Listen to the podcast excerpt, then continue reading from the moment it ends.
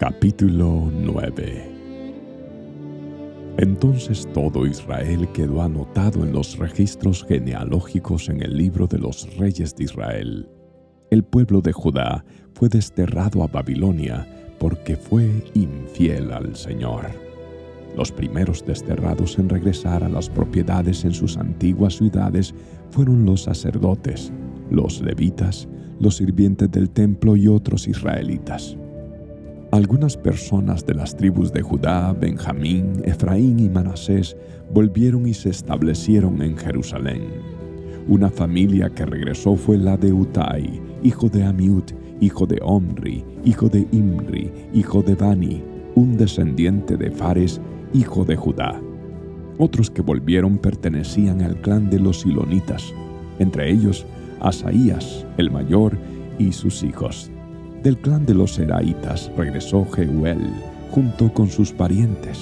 En total regresaron 690 familias de la tribu de Judá.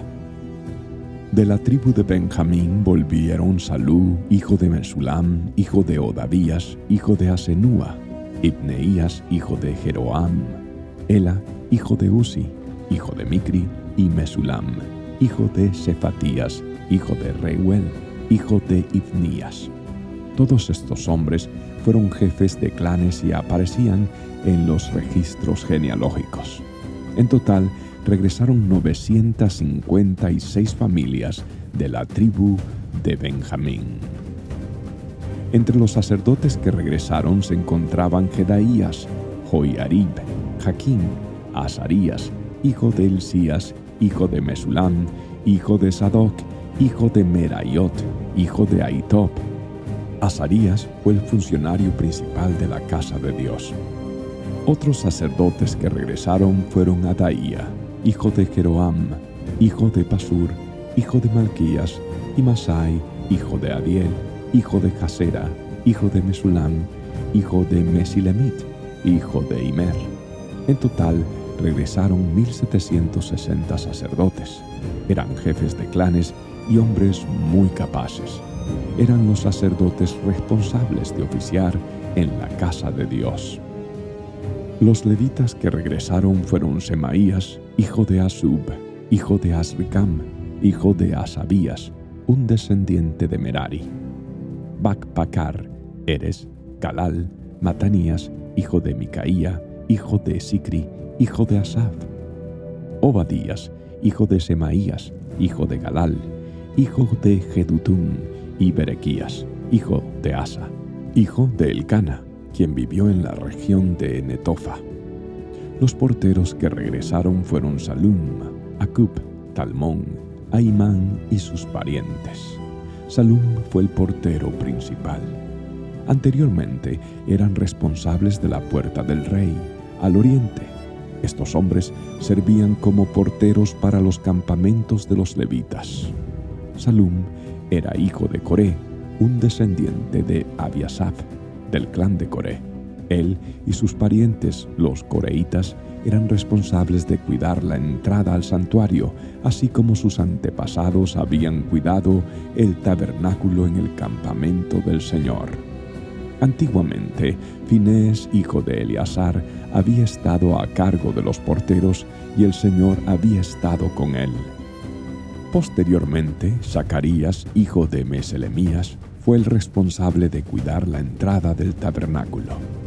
En total, hubo 212 porteros en esos días y fueron registrados según las genealogías en sus aldeas. Como sus antepasados eran hombres de confianza, David y Samuel, el vidente, los asignaron a sus puestos.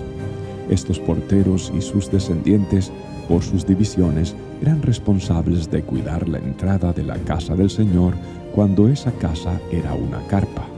Los porteros estaban colocados en los cuatro puntos cardinales, al oriente, al occidente, al norte y al sur.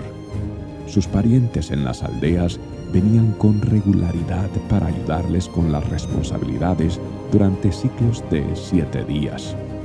Los cuatro porteros principales todos levitas eran funcionarios de confianza porque eran responsables de las habitaciones y de los tesoros de la casa de Dios.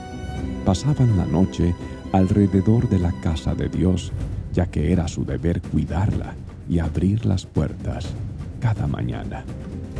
Algunos de los porteros tenían a su cargo el cuidado de los diversos objetos empleados en el culto. Con el fin de impedir pérdidas, llevaban la cuenta cuando los sacaban y cuando los guardaban. Otros eran responsables del mobiliario, de los objetos en el santuario y de los suministros, como la harina selecta, el vino, el aceite de oliva, el incienso y las especias. Pero eran los sacerdotes los que combinaban las especias.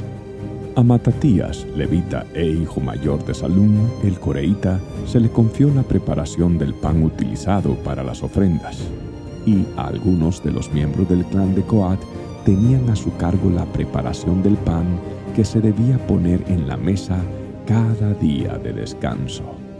Los músicos todos levitas prominentes vivían en el templo, estaban exentos de otras responsabilidades ya que estaban de servicio a todas horas.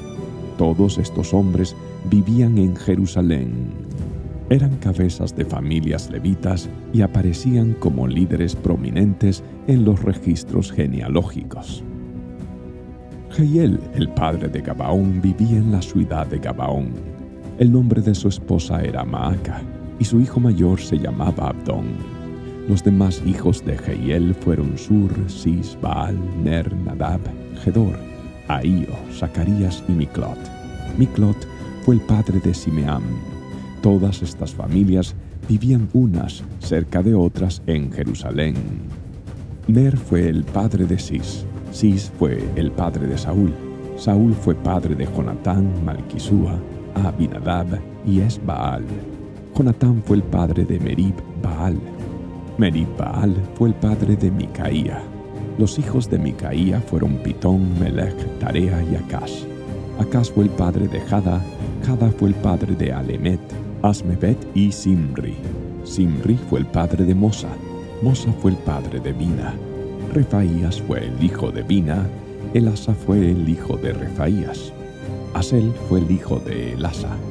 Asel tuvo seis hijos, cuyos nombres fueron Asricán, Bocru, Ismael, Searías, Obadías y Anán.